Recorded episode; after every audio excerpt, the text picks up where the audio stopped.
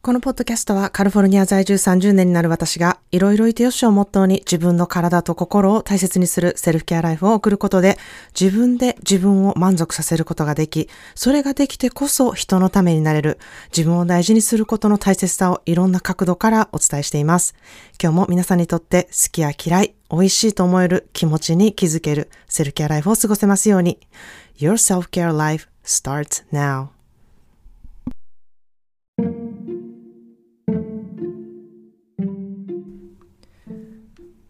皆さんいかがお過ごしでしょうか、えー、前回のおかんエンパワーメントのエピソードで、まあ、受け取り方によってはね、おかんってめっちゃ責任重みたいにちょっと感じてしまって、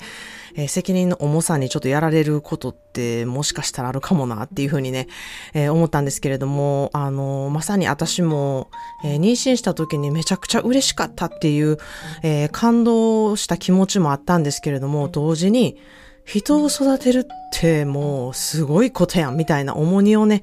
めちゃくちゃ背負ってしまって、なんか、喜んでいいのか、なんか自分にはできへんと思ってこう不安になってるのか、なんかど、どっち選んだらいいんやろみたいな、っていうよりかなんかこう、選べんのかみたいな風に思ったことをすごい思い出したんですね。で、まあそれって、今では完全に消えているのかって言ったら、うん、そうではなくてですね、今でも、あのー人を育ててるっていうことを常にこう背負っているなっていうのをふとね、重荷に感じることっていうのは多々あるなっていうふうに思っているんですね。まあでも自分だけで子供っていうのは育てられないですし、あの自分は全く完璧じゃないからこそ、こういろんな人にね、えー、育ててもらっていかないといけないなっていうふうに思いますし、そういうふうに思うことで、まああの子供たちの友達のお母さんと関わることだったり、えー、お世話にあのなるスポーツのね、コーチだったりとか、えー、ももちろん学校の先生とか、えー、まあいろんな人と子供が関わっていかせてもらってることってすごく、あの、そこで大事やなって思うんですね。で、その関わらせてもらってる人たちが自分の価値観とか子供から見て、えー、なんかあの先生嫌やとか、あのコーチ嫌やとか、あの友達のお母さんこんなんやとか、そういう意見があったとしても、そこから得られることっていうのは必ずあってですね、あの自分の欠けてるところがその人によってよく、えー、いいところになったりとかですね、子供にとってもいいことになるという、こう、思考、思考変換をちょっとしていって、自分の重荷をこうどんどん減らしていくっていうことをみんなやっていけたら、うん、あの、すごくいいんじゃないかなっていうふうに思うんですね。そういうふうに、こう、調整し続けることがすごく大事で、まあ私はセルフケアをまあ自分のために意識してやってるんですけれども、まあ子供を見てると自分も、あの、自分がすでにこうやっているように、えー、子供たちも自分でセルフケアをやってるなーってこう気づかされることが多くてですね、そこはすごく嬉しい気持ちになるんですね。で、本当に、うん、自分でそれができることに越したことはないので、もしかしたら皆さん、あの、聞いている方のお子さんも、なんかこう、観察してみたら、結構この子セルフケアしてるな、みたいな風に思うことってあるかもしれないので、えー、ちょっとそこに気づけることがあれば、あの、そこをサポートしていく、好きなことを自分でやってるなっていうふうに思うのであれば、そこを褒めてあげてほしいし、なんか無理しててしんどくなってるなって思うのであれば、そんな別に無理しなくてもいいよみたいな言葉をかけてあげるとか、なんかそういう、あの、子供が、えー、セルフケアをしているところっていうのをね、えー、ちょっと見てみるっていうところ、そこに気づいてみるっていうことをね、えー、していくことも、ご自身のセルフケアになるなっていうふうに、えー、思っています。自分がセルフケアをしていると、相手もね、セルフケアをするようになるし、相手もそこにこう気づくようになりますし、お互いやっていくことで、お互いの良さっていうものがね、えー、わかるようになっていくんじゃないかなっていうふうに思ってます。また、子育てについてね、ご自身の思いとかしんどいこととかがあれば、えー、公式 LINE でお伝えしてほしいなっていうふうに思っています。まあ、そんなで今日のテーマなんですけれども、あの G のコンプレックス、アメリカにはない自分の書く G へのコンプレックスっていうね、えー、テーマでお話したいなっていうふうに思ってます。えー、ちょっと年始から、まあ、日にち経ったんですけれども、あの、私にはアメリカに来た、えー、16歳の頃から毎年必ず年賀状を送ってくれる友達がいるんですね。まあ年賀状、初めは結構皆さん送ってくれたんですけれども、だんだんだんだん減っていって、今年はその彼女ともう一人の二人だけだったんですね。で、本当にあの、彼女は16歳からずっと変わらず毎年送ってくれてることが、いや、ほんまに毎年、もう今年はないかなとかちょっと思いながら、そんなこと言うのもすごい失礼なんですけれども、いや、今年も送ってくれたみたいな感じなんですよね。で、もちろん私も送れない時ありますし、あの、全然毎年こうちゃんと送ってるってこと全然してないんですけれども、彼女は本当にそういうところが、こう律儀というか、毎年ちゃんと必ず送ってくれるっていうことがね、えー、あって本当にすごいなっていうふうに思ってるんですね。で、そこにちょっとね、いつもメッセージが手書きで書いてくれてるんですよ。で、その字、本当にあの2行とかなんですけれども、あの、心がね、本当にポッとあったかくなること、ほっこりするなっていうふうに思うことで、なんかその字からその人らしさを感じるなっていうふうに思うと、え本当に嬉しくなるんですね。その年賀状って印刷されたものを送ってくるっていうことだけでももちろんすごくそれはあの嬉しいことなんですけれども、そこに、もち、どっちかというとその年号上のことよりも、その2行のあの手書きで書いてあることの方がなんかすごいみたいな、うん、なんか何年やったか忘れたぐらいの勢いで、その人が書いてくれたメッセージがもう本当にパワフルでインパクトがあるから、そこがやっぱり嬉しいなってめっちゃ思うんですね。で、まあ、アメリカではクリスマスにの時期にね、カードを送るっていう習慣あって、あの、本当に何十枚っていう、えー、カードが届くんですけれども、そのカードの中で手書きがあるカードは数枚なんですよ。1枚あったらいいぐらいなんじゃないかなっていうぐらい、手書きがこう添えてあるカードってほとんどないんですね。なので、まあ、こんなこと言ったら、あの、すんごい失礼かもしれないんですけれども、何十枚も送られてくる素晴らしい、もう本当に質のカードだし、写真付きだし、封筒にちゃんと入った、こう、素敵なカードなんですけれども、うん、それよりも、こう、まあ、いただいておいてね、こんなことほんまにはっきり言うのはめっちゃ毒舌やなって思うんですけれども、なんかこう、とりわけ別に質がいいわけでもなく、はがきとかでもいいですし、あの、映えているカードとかでもな、なくても、こう、うん、一枚の温かさとか重みっていうのはすごく多くて、大きくてですね、なんか日本に帰ってきたらまた会おうねっていうだけの、その分だけでもその人が書いた字の持つパワーってほんまに大きいなっていうふうに感じたんですね。なので、あの、私昔からお手紙とか手書きのものっていうものが大好きで、なカードとかレターセットとかも本当にアホみたいに集めてしまう癖があってですね、あの、めっちゃあるんですよ。手紙書いてへんのになんでこんなレターセットあんねんみたいな、あの、そういう人いませんか？なんかこう、レターセットばっかり溜まっていくみたいな。で、そんなに持ってて、ほんまに誰に送れ、送るねんっていうふうにね、あの、誰に言われても、いや、本当にお手紙書いてないですっていうふうになるんですけれども、コロナの時期に、あの、手紙交換をするっていうことをオードリーがすごくハマってやってて、その時に、あの、めちゃくちゃレターセットな、なんかこんな可愛いのいっぱいあるやん、ママみたいな感じで、いろんなものをね、あの、彼女が使ってくれてて、すごい私それで嬉しいなっていうふうに思ったんですね。で、あの、実際に会うってことができないので、こう、可愛いカードとか、レターセットとかを使って、えー、その子にね、えー、お手紙を書いて、その家の前の植木鉢の下に置いて、あの、交換するみたいなね、あの、ステイホームの期間にやっていた、えー、時に、まあ、そのレターセットが役立ったくらいで、またね、今、うん、そんな時期がなくなって、あのー、今はお礼のカードを出すくらいしか、あんまり私はお手紙として使ってないんですけれども、またなんか溜まってきたな、みたいになってるんですね。で、なんで書かなくなったんだろうっていうふうに私ちょっと分析してみると、完全に私字にコンプレックスがあって、こんな字やったら恥ずかしくて書いて出されへん、みたいに思うんですね。で、離れているからこそお手紙を書きたいのに、書けない、みたいな風になってて、でもメールはめっちゃ豆なんですよ、私。だから、あの、字のコンプレックスが全然出ない、このメールのやり取りとか、す、すぐこう、あの、メッセージを出すっていうことには全く抵抗がなくてですね、思ったことはすぐ書いて送るみたいなことは全然できるタイプなんですけれども、字を書くっていうことに、ものすごい、あの、重い気を持っているっていうことに気づいたんですね。でも、これって、日本独特の文化で、アメリカではないプレッシャーやなっていうこともつい最近気づいたんですね。なので、アメリカで英語でパッてこうカードを書いて出すとかいうことは全然抵抗ないんですよ。しかし、日本語で日本の友達に手書きで出すっていうことにすごい抵抗があるっていうことの差にも気づ気がついたんですね。まあ、アメリカでは、あの、署名、サインを、自分の、あの、名前のサインをする文化があるんですけれども、それが、まあ、日本のハンコのように、ハンコの代わりにその人のサインが必要なんですね。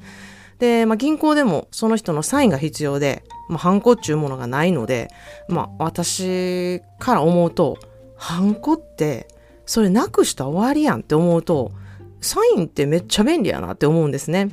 でも、あの、反対に、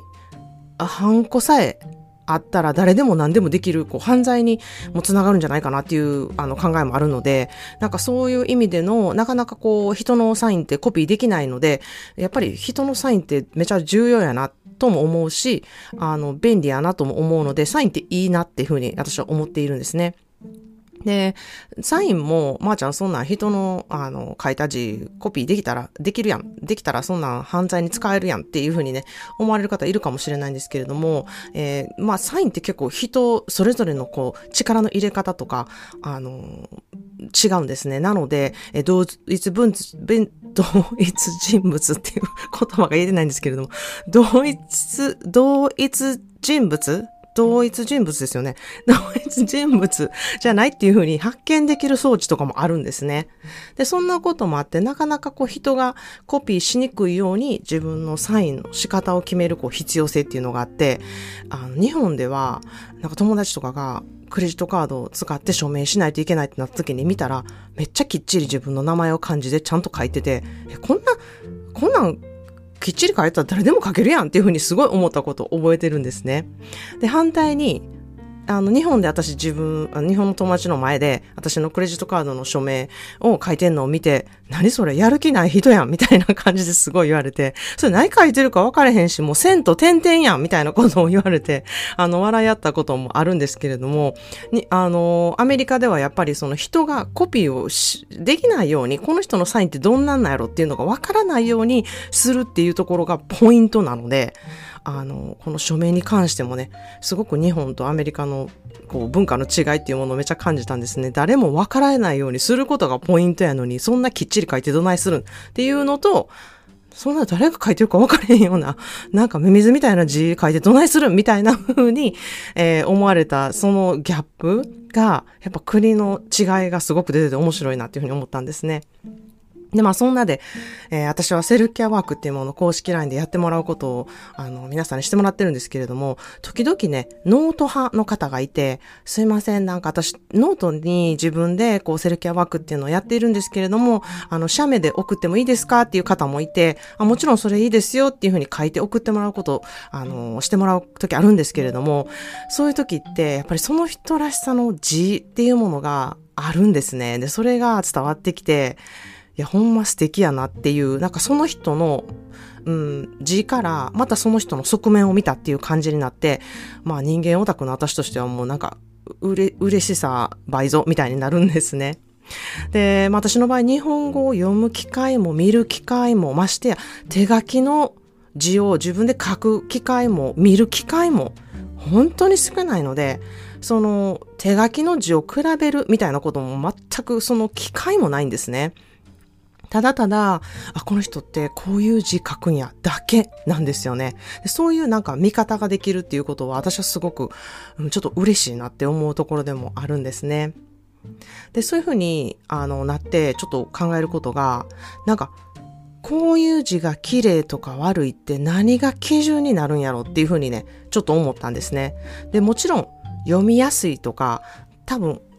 うん、お習字とかをすごくちゃんと習っている方とかは、えー、こういう形じゃないと、あの、綺麗って見えないとか、そういうなんかいろんな基準があると思うんですけれども、あのー、うん、なんか字って私自身ちょっとしたアートだなっていうふうに思うので、その人らしさを表すことの一つなので、私は個人的にあ同じような字が好きじゃないんですね。で、あの、まあ、そんな私も、あの、おばが書道家だったので字は習ってたんですよ。で、習っている生徒さんのみんな字が、みんな、おばの字になっているんですよね。もちろんお手本が、あの、おばの字なので。それを見てて、なんかこれみんな、ロボットみたいにみんな大間さんの字になっていくのは、こうやって、こうやっていいことなん？みたいにふうにね、あの、すごく疑問に思ったことを覚えているんですね。もちろん、おばの字はめちゃくちゃ素敵な字ですし、すごく繊細さが現れている字で、私もすごい大好きなんですけれども、それはおばの字であって、私の字ではないんですよね。で、もちろん、あの、書道をやってらっしゃる方とか教えてる方は、あの、基本中の基本っていうものをその誰かの真似をして、そっから、あの、崩していくものだ、みたいな考え方が多分あると思うんですけれども、まあ、私はそこまで全然いてなかったので、あの、崩すも何も、ちゃんとま、まず学ぶっていうことすらもできてない状態だったので、こう、ちゃんとした綺麗な字っていうのが何かっていうのが、こう、消せされないままアメリカに来たわけなんですよね。で、まあ、あの、そういうふうに習っていたので、あの、まあ、赤ペンで直されたところを直していくっていうことはやってたんですけれども、まあ、それをやっていく中で、まあ、疑問に思いながら、あ、これが綺麗な字なんやな、みたいな感じでやりながら、でも学校に行くと、ま、あ、ちゃんって字綺麗よねってやっぱり褒められたこともたくさんあって、まあ、それも、習字ってるから当たり前やん、みたいにふうに思ってることもあって、それより、こう、友達が私字の癖あるから綺麗に書かれへんねんみたいに言ってるこの字の方が、なんか私はめっちゃ素敵やなって思うことがすごく多かった記憶もあるんですね。で、まあその時は、あの、ね、なんかこう大したことって思ってないんですけれども、結構いろんな風に字を見て感じたことっていうのはすごく今思い出すことができるぐらい、こう鮮明に覚えてるなっていうのを思うんですね。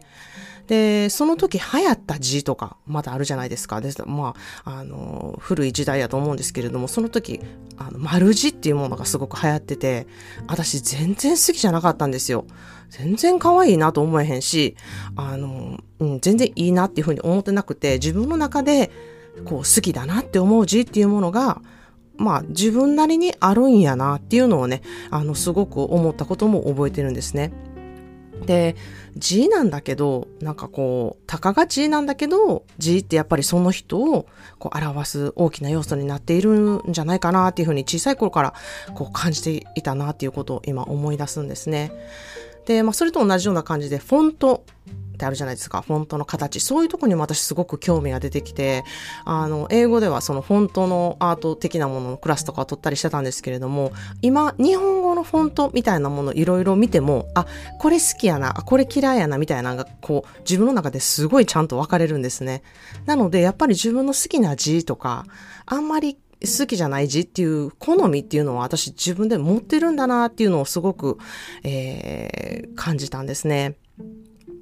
で、まあなんかのこう表紙で、ネットで先日、見かけと字が一致しない芸能人みたいな見出しが出てて、なんやこれと思ってクリックしたんですね。そしたらなんか芸能人の名前があの出てきて、まあその芸能人私全然あの有名な方やと思うんですけど全然私わからなくて、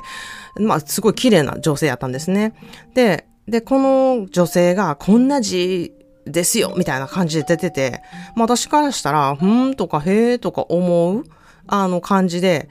まあ、綺麗か汚い字か言ったらもう絶対綺麗な字なんですよ。なのに、その記事では、こんな綺麗な芸能人の名前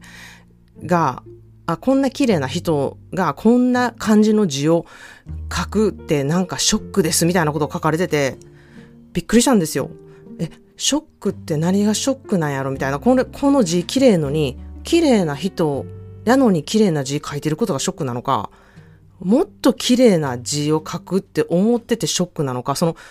ショックの意味がわからなくて、ちょっとすごい頭がハテナになったんですね。で、まあメディアやが言ってることやから、そんなん鵜呑みにするなっていう話なんですけれども、まあ、鵜呑みにするも何も、これ自体が記事になってて、そのショックっていうショックの意味さえもわからない 私自分にもちょっとびっくりして、え、これはちょっとアメリカ人になりすぎてるのかっていう思うことにもなってたので、うん、なんかこうアメリカじゃこれもうほんまに意味わからないことで、これを日本で例えると、例えばですよ、なんか、この人の使っている綿棒のブランドとか、トイレットペーパーのブランドくらいの感字なんじゃないかなっていうふうに思うんですね。なんか、あの、この芸能人はこの綿棒のブランドを使ってますとか、この芸能人はトイレットペーパーのこのブランドを使ってます。えー、ショックみたいな。全然意味わからんみたいな感じなんですよ。そんなんどうでもええし、みたいな感じなんですけれども、あの、記事にすることでもないんじゃないか、みたいな感覚で、私この人の字はこんなです、ショックみたいな感じだったところがもうびっくりしたんですね。まあ、めっちゃ面白いんですけれども、は？なんで？みたいな感じでめっちゃ笑えるし、まあでもきっと真剣に書いてるんやろうなと思うと、ほんまに笑えるなと思って、すごいそれ見て笑けてたんですね。まあそんなで、日本はこう字へのプレッシャーとか偏見とかあって、なんかこう字のうん、形っていうところに、ある意味、すごく、えー、重んじる文化なんじゃないかなっていうふうに、えー、思ったんですね。で、もちろんアメリカでも、あの、昔は、その筆記体が綺麗に書けるとか、そういう方が、こう、教養があるっていうことっていうふうにされてた、まあ、時代があったんですけれども、あの、今はなんかそういうの、ま、文化全くないですし、でも、あの、カリグラフィーとか、こう、筆記体が綺麗に書けるっていうのがおしゃれみたいな感じで、えー、なんかこう、学ぶ人が増えたりとか、習うようになったりとか、えー、また、まあ、タイプでね、打つことがメジャーになったからこそ手書きのそういうところが素敵だっていう文化もね、もちろんあって、うん、そういうプレッシャーというよりかは、ちょっとなんかプラスアルファでそういうのあったら素敵やな、みたいなぐらいの、うん、軽さがすごくあのアメリカにはあるなっていうふうに思ってます。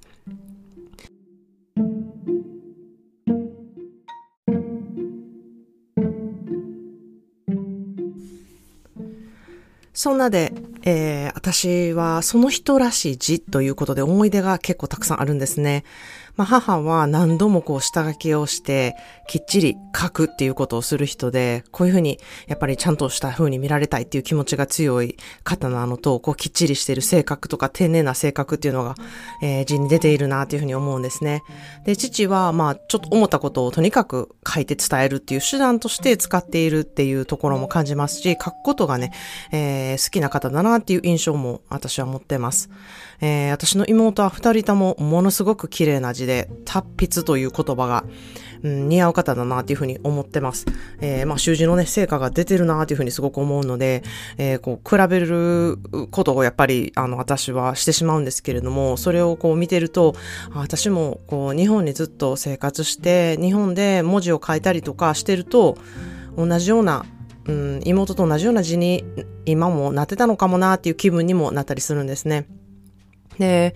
まあ、アメリカで就職してからは、あの、私の上司、以前のポッドキャストにも出てきてる、まあ、すごく、えー、素敵な女性の上司だったんですけれども、まあ、彼女、付箋がすごい好きな方で、えー、彼女手で書きで、こう、いろんなスケジュール帳を埋めていくっていう方もすごくされてる方で、こう、テクノロジーを使うっていうこともしてましたし、すごく手書きで、えー、あの、アナログにやっていくっていう方も両方こうしている方でで、特にコミュニケーションの取り方がものすすごく上手な方で、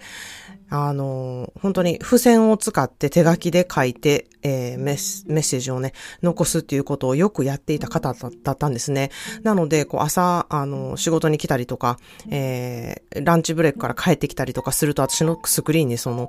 えー、あの、付箋がね、貼ってあったりすることが多くてですね、もちろん、こう、業務的なこと、これ、あの、何時までにやってくださいとか、えー、こういうことを、あの、確認してくださいとか、そういうこと書かれたんですけれども、時にはですね、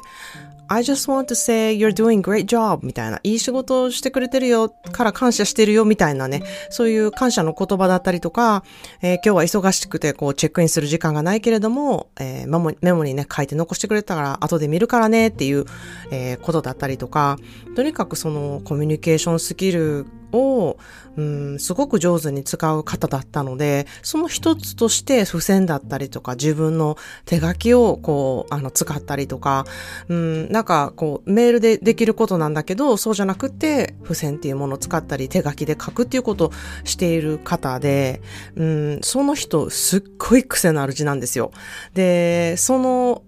字を見るだけで遠くからね、こう、付箋が貼ってあるので、あの、あ、この人、あの、上司からの不正やなっていうのをすぐわかるんですね。なので彼女は自分の、あの、何々さんからみたいな自分の名前っていうものは全然書いてなくて、もうこれ書いてたら私の字ってわかるからっていうことも、まあ皆さんも知ってたので、えー、そういう風な感じで使ってたなっていうことも、えー、感じてですね、自分の字っていうものにね、あの、その、うまい下手とかそうじゃなくて、すごくその自分の癖のある字で、これ見たらもう私ってすぐわかるっていうことを活かしている方だなっていうふうにすごく思ったんですね。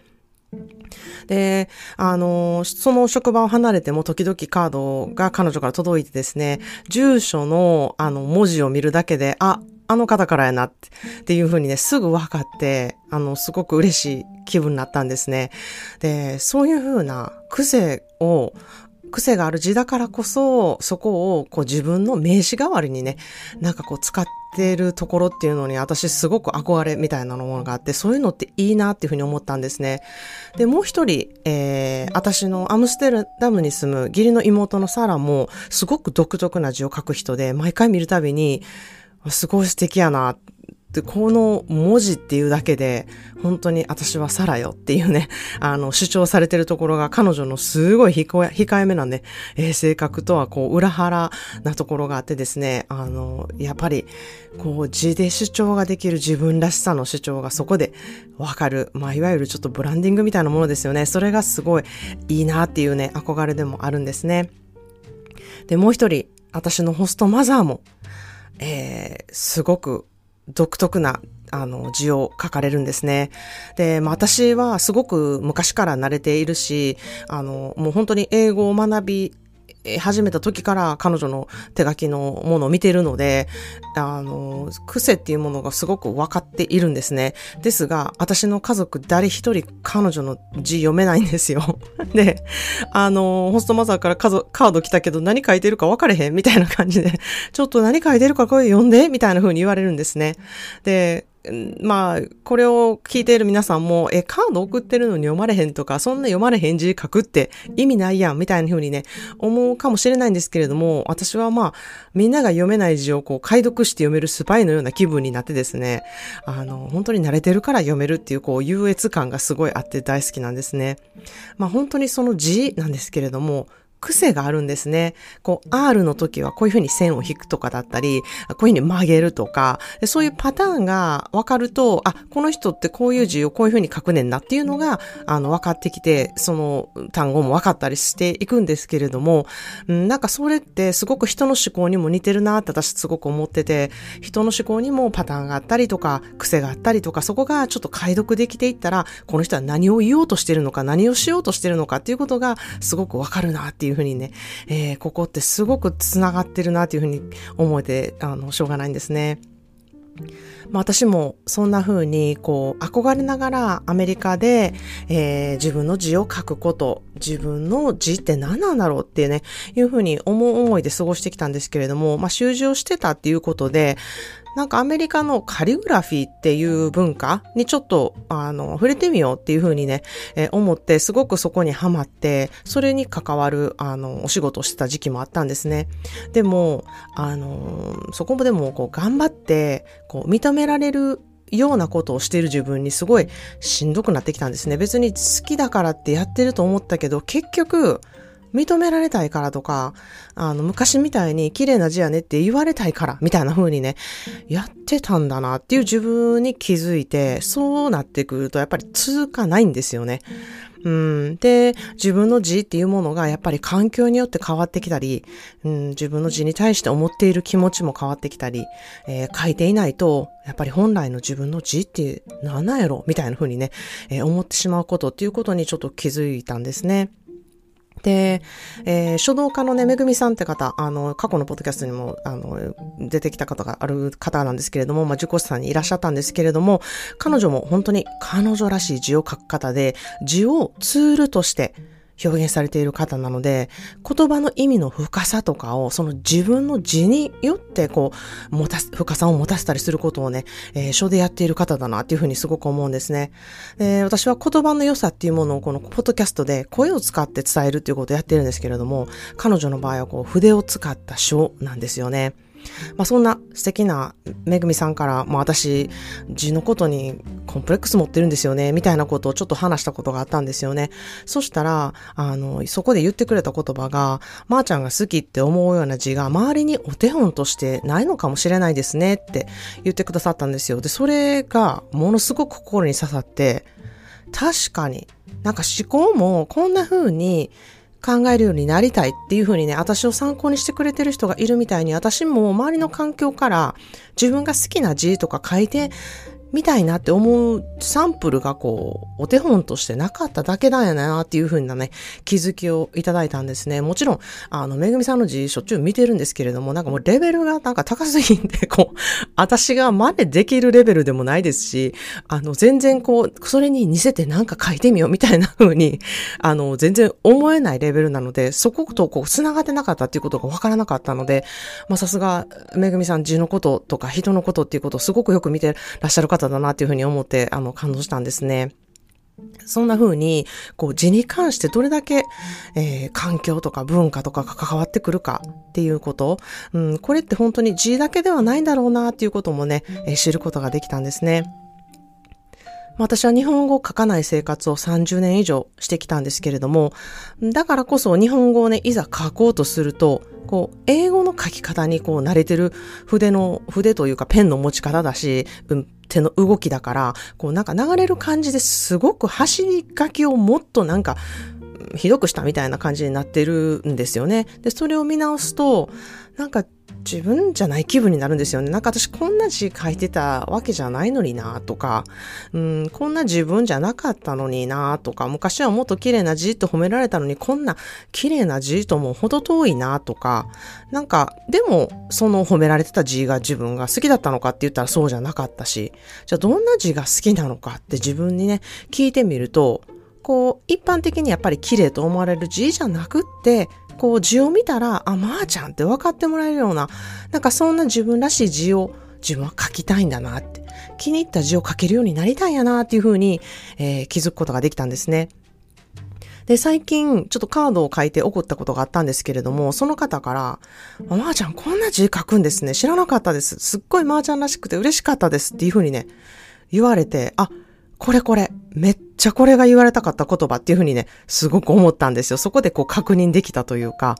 うん、はっきり言って書くことにめちゃくちゃ時間がかかって、その方にお礼のね、カード書かなきゃん、書かなかんってずっと思ってて、カードも出したいカードもここにあるのに、全然書けなかったんですね。で、それが、あの、時間がかかったのは、字を丁寧に書いてる時間がかかったっていう時間じゃなくてですね、書くという行為をすることに時間がかかったんですね。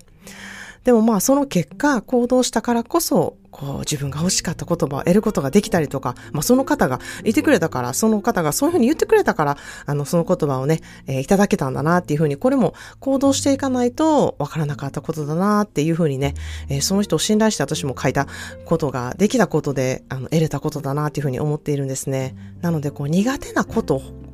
ほど、こう、信頼する人に対して行動していくとか、信頼人と一緒にこう行動していくっていうことがね、えー、できたら、こう、見えることとか分かることってたくさんあるんじゃないかなっていうふうにすごく私は自分の体験で思ったんですね。最近私の書いてみたい字はこんな字やったと思わせていただける機会があってですね、私は少しずつその人をお手本にして手帳とかメモとかに書くときはその字を意識して書くようにしているんですね。それがやっぱりすごく楽しいなって思える、時間となっています。そんな風にこう意識してやっていくことで自分らしい字が結成されていって自分の字を認めるだけじゃなくって自分の字好きになっていけたらほんまに最高やなっていう風にね、えー、自分の思考を取るとこうこう重ねて思うことができることがあったので、今日はそのことをお伝えしたいなと思ってお伝えしました。今日も最後まで聞いてくださりありがとうございました。Thank you so much for listening to today's episode of 思考で Self-Care。お相手はカリフォルニアからまーちゃんでした。それではまた次のエピソードまで。Have a wonderful self-care day. あ、早くなってしまった。As always, I'm sending you a big hug to you. 今日も皆さんがいてくれることに感謝です。ではまた、Cheers to you!